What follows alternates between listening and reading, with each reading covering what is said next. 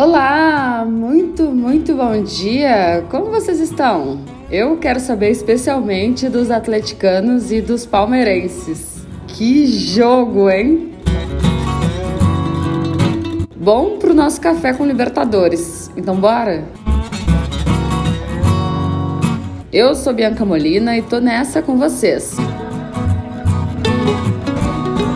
Olha, o tão esperado reencontro entre Galo e Palmeiras aconteceu e foi daquele jeito. Mais um empate pro histórico.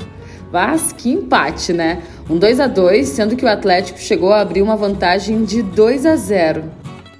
E o jogo ainda foi cheio de elementos. Primeiro, o Palmeiras abre o placar, mas tem o gol anulado.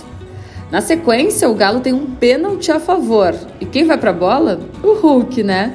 Logicamente que já veio na cabeça de muita gente a penalidade máxima da semifinal do ano passado, quando no primeiro jogo o atacante desperdiçou. Mas dessa vez não, bola na rede e no finalzinho do primeiro tempo.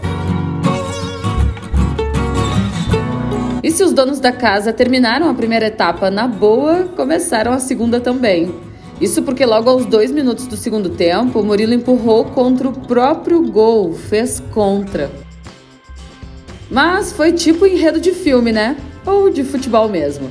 O zagueiro conseguiu se redimir no espaço de dois minutos e descontou, fez o 2 a 1.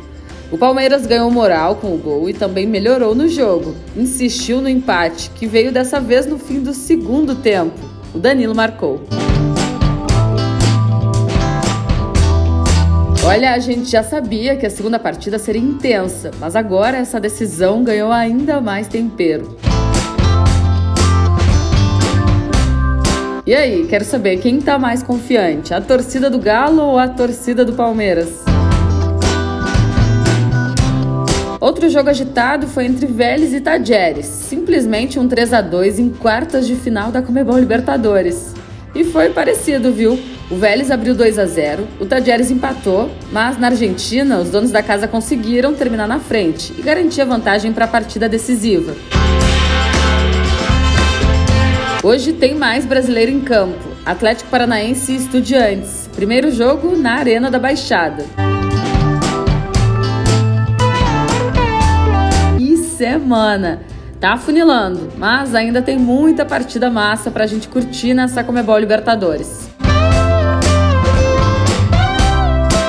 Não esquece de conferir as nossas redes sociais oficiais: TikTok, Twitter, Instagram, tudo arroba LibertadoresBR.